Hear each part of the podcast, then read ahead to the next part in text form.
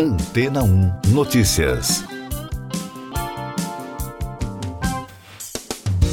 Bom dia! Pela segunda vez na história, cientistas dos Estados Unidos conseguiram realizar a reação de fusão nuclear.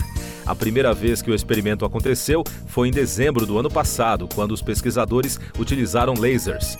A equipe do laboratório National Lawrence Livermore, na Califórnia, realizou o novo experimento no dia 30 de julho, de acordo com o porta-voz da equipe. Segundo os portais de notícias, em comparação com o feito anterior, os cientistas conseguiram criar mais energia durante a nova tentativa. O objetivo dos testes é alcançar um fenômeno conhecido como ignição por fusão nuclear, uma técnica que envolve a colisão de elementos mais leves para formar cargas mais massivas. E nesta segunda vez foi liberado mais energia do que era esperado. A conquista representa mais um passo rumo a uma usina comercial de fusão nuclear capaz de fornecer energia limpa e ilimitada. A equipe tem uma maneira específica de criar energia de fusão, chamada fusão de confinamento inercial. Esse método consiste no uso de lasers e pastilhas de deutério e trítio, versões de hidrogênio que têm nêutrons no núcleo. Mais destaques do noticiário no podcast Antena 1 Notícias. O presidente da Colômbia, Gustavo Petro, defendeu a criação de um tribunal internacional para julgar crimes cometidos na Amazônia e de uma OTAN da floresta. As propostas foram apresentadas durante o encontro de presidentes da Organização do Tratado da Cooperação Amazônica em Belém, no Pará. Ele também propôs a assinatura de um tratado militar e judicial para aumentar a cooperação entre os países da região. No Níger, o regime militar que emergiu de um golpe de Estado não demonstrou interesse nas propostas de diálogo dos outros países da África Ocidental e dos Estados Unidos para evitar uma intervenção militar. Os golpistas que tomaram o poder informaram à comunidade do bloco que não podem receber uma delegação regional por motivos de segurança. Na Europa, de acordo com dados divulgados pelo Copérnicos, o programa de observação da Terra da União Europeia, o mês de julho foi o mais quente já registrado na história da humanidade. O relatório indica que o mês passado foi 0,72 graus Celsius mais quente que a média do período entre 1991 e 2020 e ficou 0,33 acima de julho de 2019, que detinha o recorde anterior.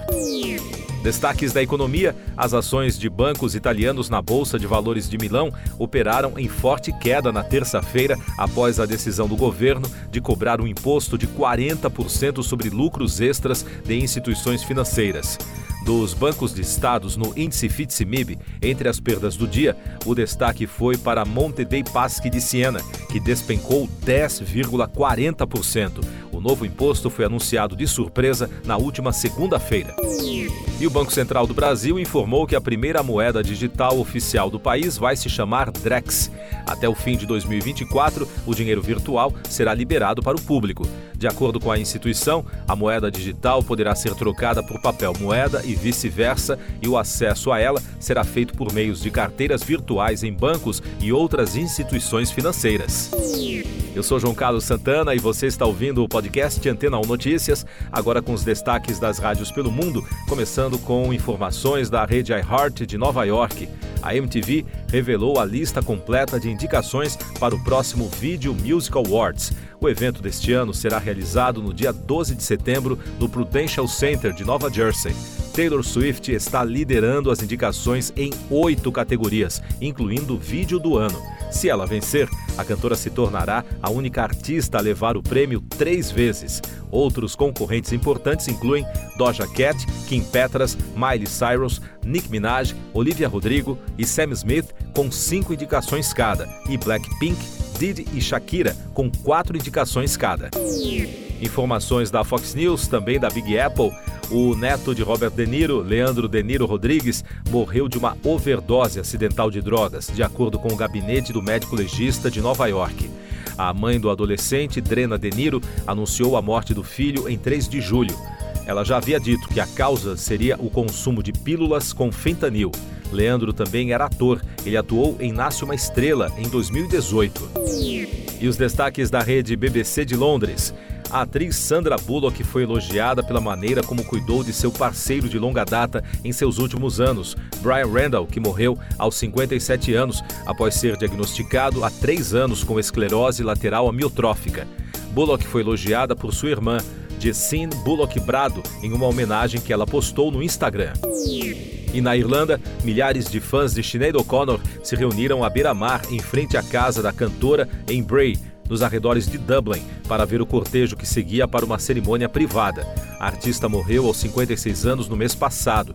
Muitas pessoas se emocionaram e se despediram da artista, aplaudindo, cantando suas músicas e jogando flores no caminho.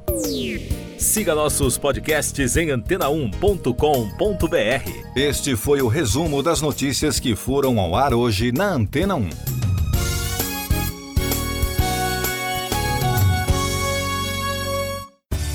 Depois de tanto conteúdo legal, que tal se hidratar com água rocha branca? O consumo regular de água durante o dia traz benefícios para a saúde, como, por exemplo, manter a pele bonita e hidratada. Rocha Branca, da fonte direto para sua casa. Depois de tanto conteúdo legal, que tal se hidratar com água rocha branca? O consumo regular de água durante o dia traz benefícios para a saúde, como, por exemplo, manter a pele bonita e hidratada. Rocha Branca, da fonte direto para sua casa.